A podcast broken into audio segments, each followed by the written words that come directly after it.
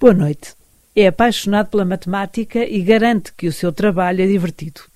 Também diz que encontra Deus através dos números, dos símbolos, axiomas e das figuras geométricas.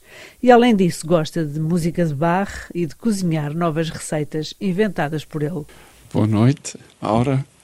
Eu sou João Araújo, tenho seis filhos, sou professor de matemática na Universidade Nova de Lisboa e neste momento sou presidente da Sociedade Portuguesa de Matemática. Como é que Muito João... obrigado pelo convite. Muito gosto também da nossa parte. É uma honra ter aqui o presidente da Sociedade Portuguesa de Matemática. Como é que chegou a matemático?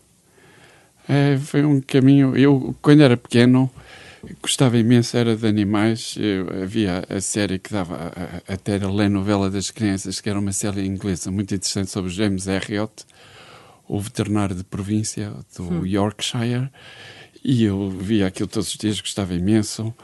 Eu pertenço àquela geração de, das crianças super felizes que eram despejadas na casa dos avós em Viana do Castelo em 15 de junho e só voltavam a, a, à civilização. Férias, nas férias. Porque o João só, é de Lisboa? Sou de Braga, mas vivia no Porto. A casa dos meus avós era perto de Viana do Castelo. Portanto, de 15 de junho a, a 14 de outubro era liberdade completa. Tinha uma águia, um mocho, imensos outros pássaros e não sei o quê. Eu gostava imenso de animais. Não estava talhado para ser veterinário. Estava talhado para ser veterinário e feliz. Agora, no 12 ano, tive um professor que era também professor da universidade. E pela primeira vez eu vi a matemática em todo o seu esplendor. E disse: Não, qual veterinário? Eu quero é ser matemático. Porque ironicamente. Que mas que esplendor era esse? Deixe-me só acabar. Uma, ironicamente, acabei a fazer doutoramento no Yorkshire. Na tal terra do tal veterinário dos filmes. Em York. Sim. Que esplendor é, é, esse da matemática? Que a matemática pode ser vista vislumbrou. como... A matemática pode ser vista como um conjunto de receitas de cozinheiro tem este problema mais ou menos artificial e tem esta solução para o problema mais ou menos artificial e aquilo é decorar receitas e aplicar receitas é uma coisa de longe de ser. Eh, sim, isso é quando se decora as tabuadas e isso. Isso, isso tudo, dizer, e as resoluções dos problemas está longe de ser uma coisa muito estimulante. Por de isso repente, é que se calhar os miúdos não gostam de matemática, não é? Eu não tenho dúvidas. Agora, de repente há uma pessoa que diz não só como é que a receita existe, mas como é que se descobre a receita. Isso é espetacular. Ainda hoje eu tenho muito gosto em ler os artigos de matemática em que o autor não só diz qual é a solução, mas como é que chegou à solução. É que são sempre percursos fascinantes. Isto é, é beleza e em estado isso puro. Ainda, ainda no 12 ano? No 12 Eu fui salvo no último segundo. mas isso não é muito abstrato? Aquilo é... A, a matemática em si é estar a, a, descrever um mundo que existe para além de uma parede de betão, que não se consegue ver com os olhos, só com os olhos da imaginação é que se consegue. E, portanto, qualquer problema de matemática é perguntar se é possível ir daqui para ali e um geógrafo diz, há um caminho, vai até à rotunda, vira à esquerda. Isto é que é matemática. Portanto, é preciso ter uma certa inquietação. A pessoa nunca pode estar contente com o que descobre, é isso? Sim, sim. Os matemáticos são as pessoas mais inquietas do mundo. Não param nos limites deste mundo este mundo é demasiado pequeno para os matemáticos Portanto, e por isso vão para, o, para um mundo completamente abstrato e extraordinário. Mas o João teve essa sorte de ter esse professor, não é? Uhum. E ficou fascinado com o mundo que se abria à sua frente através da matemática, ao ponto de ter sim, abandonado os queridos animais sim, sim, é isso, é. que o rodearam durante toda a uhum. infância e juventude. Antigamente era, isto era muito mais difícil ver estas coisas. Neste momento, com a animação 3D e, e, visualização de matemática. Agora, qualquer pessoa pode ver aquilo que até há pouco tempo só os matemáticos é que conseguiam ver, que são figuras muito estranhas, mas fascinantes. Por exemplo, dizer assim: há um campo em que se começar a pôr a cerca de um lado do campo, e for sempre ponto, ponto, ponto, ponto, aquele campo só tem uma cerca. Se, se, imaginando que aquilo é um, uma plataforma, ou melhor ainda, é um palco apesar dele não ter paredes de nenhum lado, só consegue cair para um lado. Isto é muito estranho. Só há um, um lado para onde consegue cair.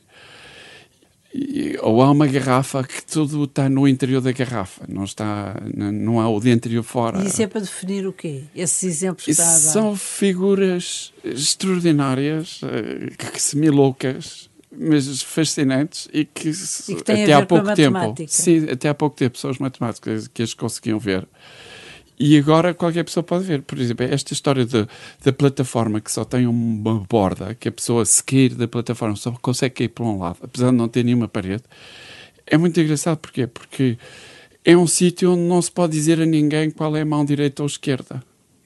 Porque enquanto aqui pode-se dizer esta é a tua mão direita, põe-se lá uma fita, a pessoa vai dar um passeio.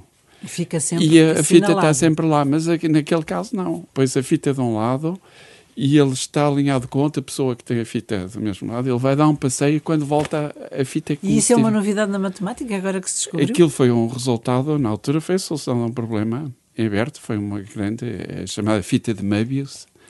Até houve um autor de banda desenhada que adotou o nome, Möbius, que fazia uhum. o Blueberry e assim. E aquilo foi uma coisa muito importante na altura e é fascinante. Mas então, vamos lá ainda ao jovem João, que quando acabou o liceu entrou na faculdade para estudar uhum. matemática. Foi. E... e... a nostalgia do veterinário ficou arrumada? Ficou bem resolvida? Sim, completamente. Depois quando foi a Yorkshire é... para... Sim. Aí vingou-se. Completamente. Sim, aquilo entra-se dentro de um furacão e uma pessoa já não pensa em mais nada. Até aos dias de hoje? Até aos dias de hoje. É... Já lá vão aquilo... quantos anos? Quando optou pela matemática? Foi no 12 ano. E agora portanto, que idade tem? 55, uhum. já foi há bastante tempo.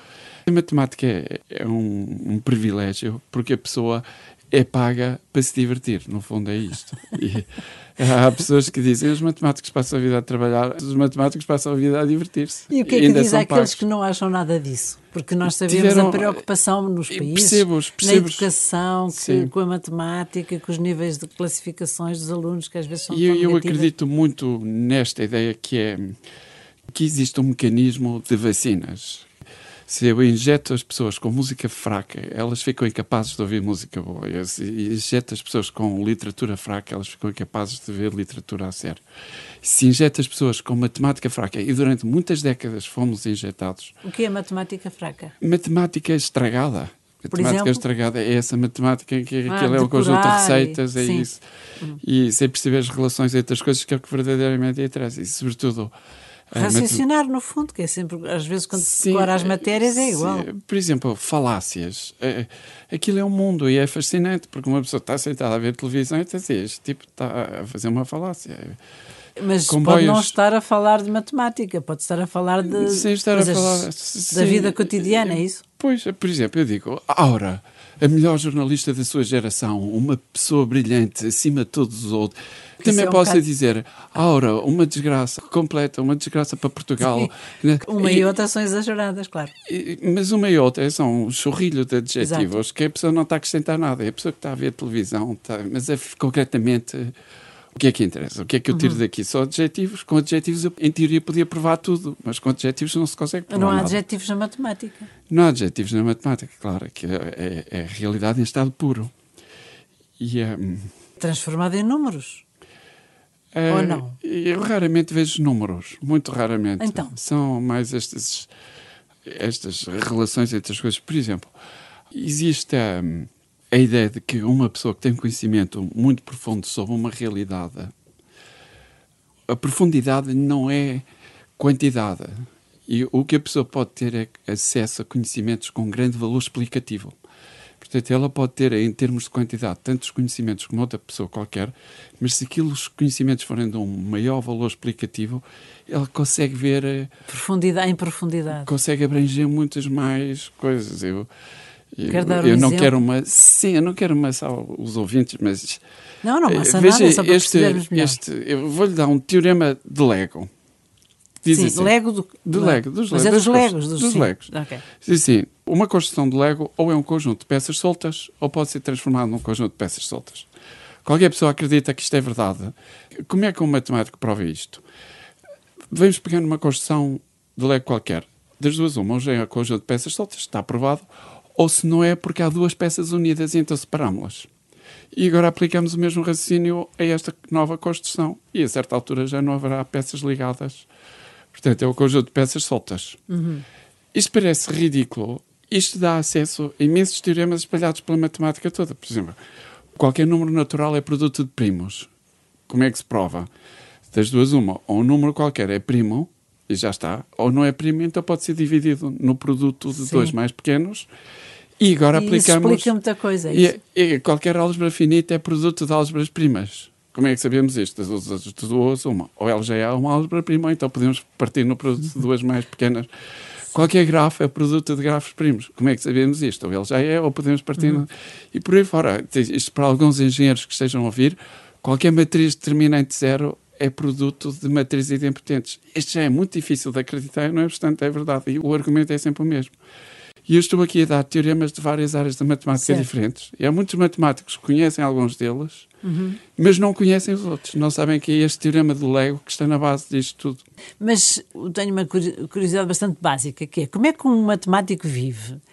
Tem um trabalho que fica em pausa quando vai dormir, tipo, para descobrir um- uma solução? Isso que- é engraçado. Havia uma matemática russa que tinha um problema qualquer de saúde, que é conhecido, eu é que não sei o nome, e ela o que fazia era punha-se a, a trabalhar num problema à noite, deitava-se e quando acordava, no dia seguinte, estava lá a solução completa.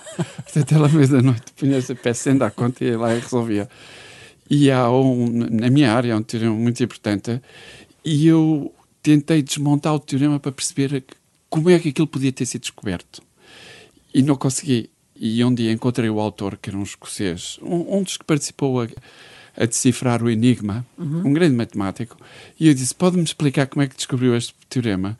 E ele disse: "Eh, Foi um dia à noite, mesmo antes de me deitar, eu disse: É esta a solução. Escrevi num papel e no dia seguinte só verifiquei que estava tudo certo. Mas então nem sempre a lógica dá. O cérebro tem imprevisível. caminhos que, a lógica. Porque inventar não dá, claro. E Fazer batota também não. Não há Portanto, aquilo é tudo uma espécie de construção, não é? Uhum. Mas às vezes, por muito que a pessoa se esforce, imagino passa de gerações para gerações alguns enigmas, não é?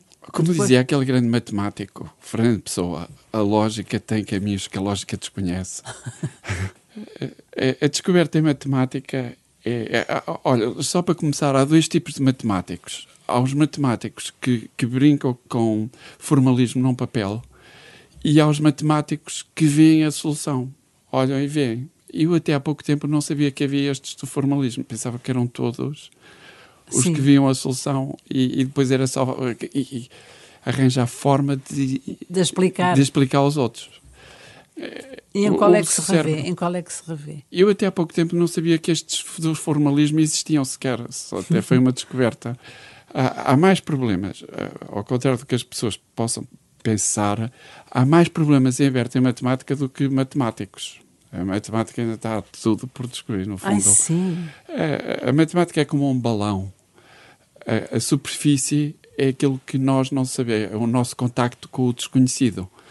Quanto mais avança, mais o balão Mais cresce, cresce. portanto, maior é a Isso fronteira. é, é um desafio, É, um grande desafio. por exemplo, um problema simples, qualquer ouvinte pode No pegar fundo é desejo. e se resolver. O desejo vivido verdadeiramente, como lembrava o Papa Bento XVI, Sim. ele dizia: "Nu- eh, nunca se contentem com o que têm, queiram sempre mais. No fundo, Essa descrição da matemática é espetacular.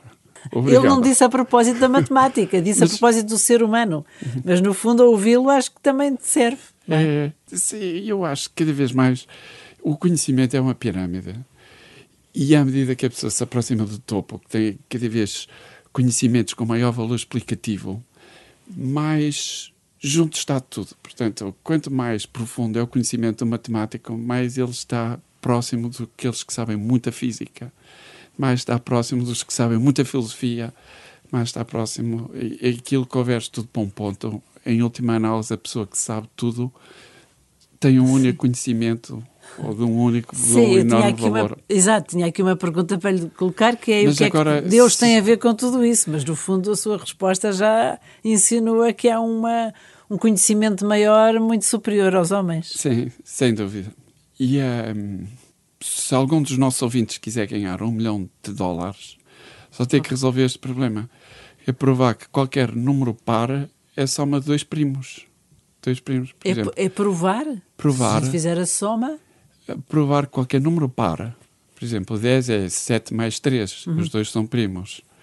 14 é 7 mais 7, os dois são... Pensa-se que isto é verdade para todos os números pares, mas até hoje ainda ninguém conseguiu provar isto, quem conseguia ganhar um milhão de dólares. E há outros prémios de um milhão de dólares, mas este é o mais fácil de ser explicado. Há muita diferença entre o raciocínio matemático, por exemplo, na, nos povos latinos e nos nórdicos, nos asiáticos, é sempre, é sempre igual. A matemática não conhece nações, nem não faz discriminações de nenhum Calhar tipo. é mais irrita matemáticos irritados por não conseguirem do que outros que são mais calmos. Calhar tem a ver mais com a maneira de ser, não tanto com a, eu não conheço, com a idiosincrasia. Eu não conheço matemáticos irritados. Aquilo é o paraíso. Mas às vezes corre mal, não é?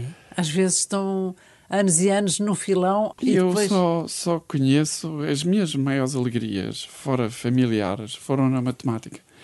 Eu uma vez estava a tentar resolver um problema e eu pus aquilo. No final é preciso fazer uma pergunta concreta.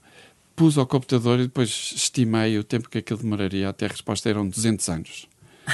E eu estava há 200 anos, calculo que não tenha. Fez uma pergunta sobre um problema. Eu tinha um problema, eu tinha um problema, tinha que resolver e no final tudo se resolveria se eu tivesse a resposta àquela pergunta. A pergunta podia ser respondida pelo computador, foi o que eu perguntei, mas o computador para, para patrulhar Teve muito tempo a pensar antes de lá a trabalhar antes se, de. Até chegar a essa pergunta, eu tive a trabalhar seis meses. E depois tive a pergunta para o computador, mandei e agora seria só preciso esperar mais de 200 anos e teria a resposta. E então o que eu fiz foi, no computador ao lado, disse: e se for isto?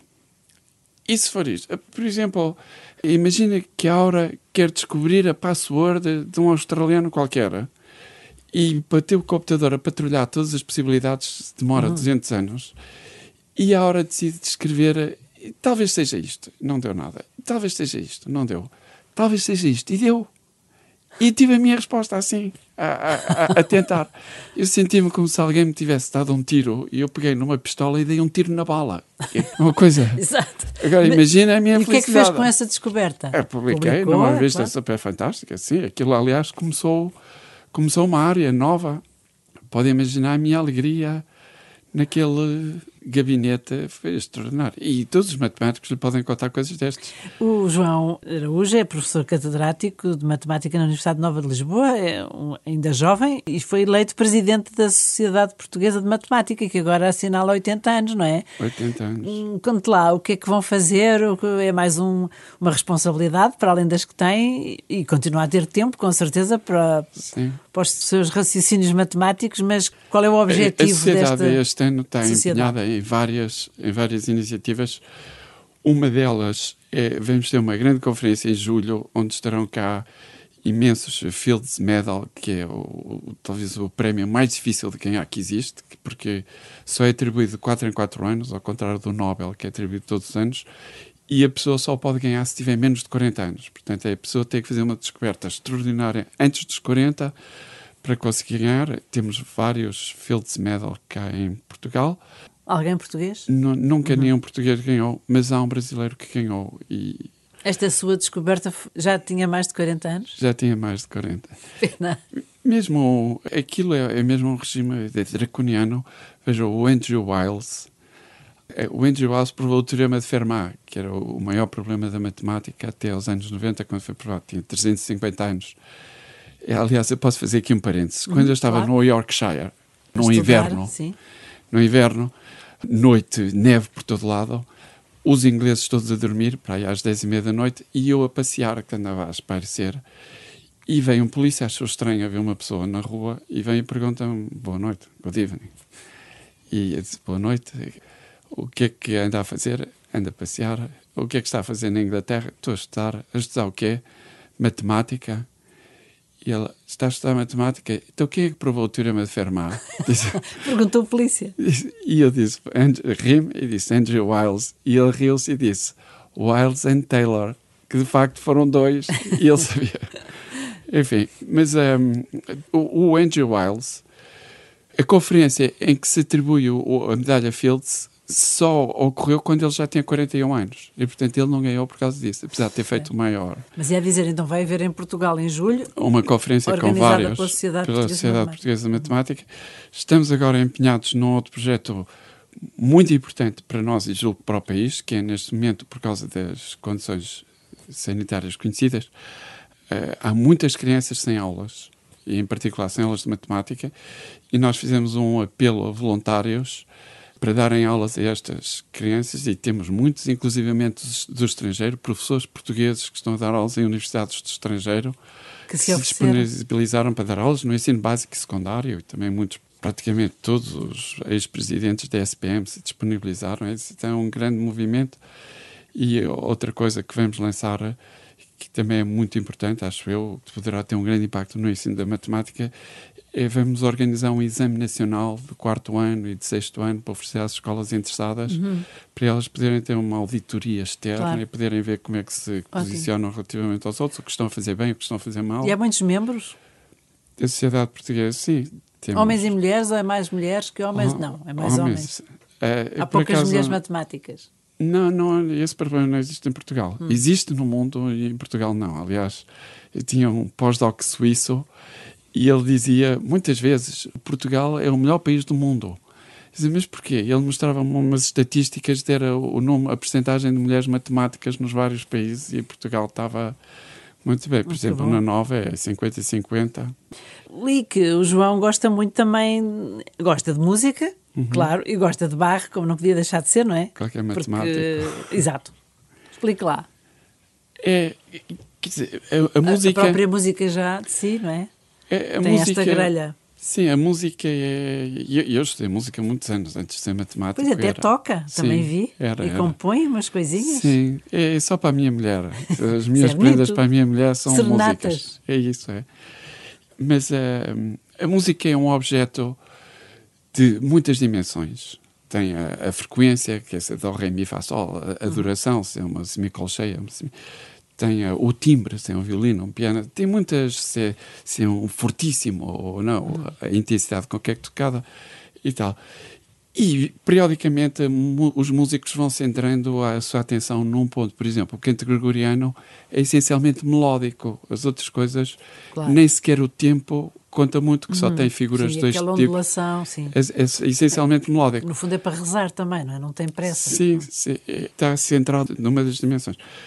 Depois tem músicas xenakis. Aquilo são jogos de timbres, jogos de timbres. É como se a música só tivesse timbre. Tem muitas músicas, sobretudo africanas, que têm uma grande intensidade no ritmo. Uhum. São jogos de ritmos e não sei o que. Assim. E é, de certa forma, Barre está ali num momento em que as pessoas estão a tirar o máximo de cada uma das dimensões. Talvez não tenha sido o apogeu da música melódica, que aí é, incontestavelmente é o canto gregoriano, talvez não seja da música, o apogeu da música rítmica, ou dos timbres, ou dos jogos de timbres, ou da orquestração, mas é ali, está tudo tá, junto. Está tudo junto e bem integrado. E depois Por tem é uma é obra. aquele mosaico brilhante que ele consegue. Sim. É, e tem uma obra que é, que é a Missa em Si Menor, que é uma seleção das melhores músicas deles. Durante 30 anos, ele escolheu as melhores músicas que ele próprio escreveu e juntas todas numa obra. E usou-os em louvor de Deus, como sabemos. Uhum. Tudo Sim. para a maior glória de Deus, como ele escrevia muitas vezes nos cantos das partituras. Sim, a Mas, parte mais engraçada para mim é quando o coro está a dizer daquela forma pungente e sublime. Creio na Igreja Una Santa Católica, escrito por um protestante. É verdade, é, é verdade, piada. É verdade. Também gosto muito de Barre e acho que no céu, na plenitude do céu, vamos ouvir Barre de uma maneira ainda mais brilhante do que aqui. Espero Mas, que tenha razão. E a, a, matemática e Deus, porque eu sei que João é católico e, e testemunha isso mesmo e tem uma família numerosa, mas no seu trabalho, como é que se cruza com Deus? Ele está sempre presente ou esquece dele? Não. Aqui há uns tempos houve uma fizeram um inquérito nos Estados Unidos, ver qual era a correlação entre a área científica e crença em Deus e, e a matemática estava de longe em primeiro lugar. É, Ai, sim? Sim, era uh, cerca de 70% dos matemáticos acreditavam em Deus. Portanto, parecia um reflexo de Deus, estas Tudo. construções matemáticas com que se é convive ideia, diariamente. Isso é uma ideia muito engraçada. Tipo catedral. Eu vou-lhe contar uma história de um matemático canadiano que agora vive no, no, na Austrália. Ele é um, um, super matemático. E ele diz: Isto é tudo a história dele. Vou dizer como a recebi. Eu, a primeira vez que ouvi falar de Deus foi quando cheguei à escola primária, com os meus colegas disseram, e eu cheguei aos meus pais. e perguntei, e eles disseram: não te preocupes com isso. Os é uma coisa que as, uhum. é uma coisa que as pessoas inventaram para explicar aquilo que não percebem. E eu, pronto, fiquei feliz.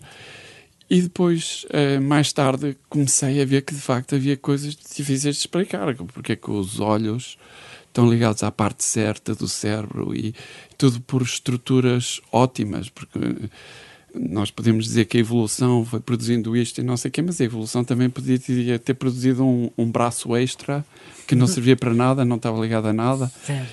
E quando tudo parece otimizado, e depois aprendi a teoria da evolução e fiquei sossegado por alguma razão, muito tempo e, e o acaso a funcionar. Deu isto, tudo bem, estou feliz e, e contente. Até que o drama era como é que há estas estruturas super complexas a interagir entre elas desta forma tão harmoniosa, quase artística, ou até mesmo artística e que inspiram os próprios cientistas, muitas vezes querem resolver este problema ou aquele, vão ver como é que a natureza resolveu o problema e inspiram-se nessa solução. Pronto, ok, evolução, fiquei satisfeito com essa solução. E de repente vou estudar matemática e descubro um mundo que é exatamente igual, com estruturas super complexas, super com interligações maravilhosas, só que aqui não há tempo. Ninguém pode dizer que isto foi a interação do acaso Exato. e o tempo. Aqui foi posto em cima da mesa assim. E eu ali percebi que isso não pode ser. Que não é pode ser. E ele que vem de uma família que nem sequer lhe falavam de Deus, que era um conceito que não existia, acaba a dizer Deus existe. E como é que ele descobriu? Descobriu desta forma. Aqui, as relações que existem entre os objetos matemáticos e esta a coisa em que tudo bate certo. E, que ajudou tudo... a perceber que há uma coisa maior que não é do, do homem que sai. E que a explicação do tempo não existia, portanto. Claro foi... João, o nosso tempo está a chegar ao fim. Eu já, também já vi que gosta muito de cozinhar. Há bocadinho até insinuou um pouco sobre uma pessoa quando vai compor um prato. Já ouvi dizer que gosta muito de fazer bolo de chocolate. Uma uhum. vez ganhou um prémio. E, e, cogumelos recheados com farinheiro e vinho do Porto. Uhum. Sempre é a aliviar o stress quando está diante dos teoremas matemáticos. Vinga-se é, a cozinhar. Sim, isso é o que diz a minha mulher. O meu marido descansa a cozinhar. Mas não, eu não cozinho. Eu faço pratos de chefe. Uau! Só estes? E aquilo... Não, tem alguns mais, não? Claro que tem muito mais. Mas também faz tudo, vai ler... Sim, vai... e eu posso lhe dizer, o, o segredo fundamental do chefe é saber para quem está a cozinhar. E depois o ingrediente essencial, sem dúvida, é cozinhar com amor. Tudo o resto é paisagem. E a matemática aí também entra? Claro, claro, porque na matemática é muito importante relacionar áreas completamente distintas, tal como ali, fazer fralda de vitela com um molho de mel, limão e mostarda. É, aparentemente são coisas certo. distintas, mas o resultado final é extraordinário, exatamente como na matemática. João, muito obrigada, João Araújo, pelo seu entusiasmo com o qual fala de matemática e outras coisas muito superiores e nos ajudar a, a, reconhecer que afinal a matemática não é assim um bicho de sete cabeças como às vezes as pessoas imaginam, bem pelo contrário. Obrigado pelo tempo. Obrigada, boa noite.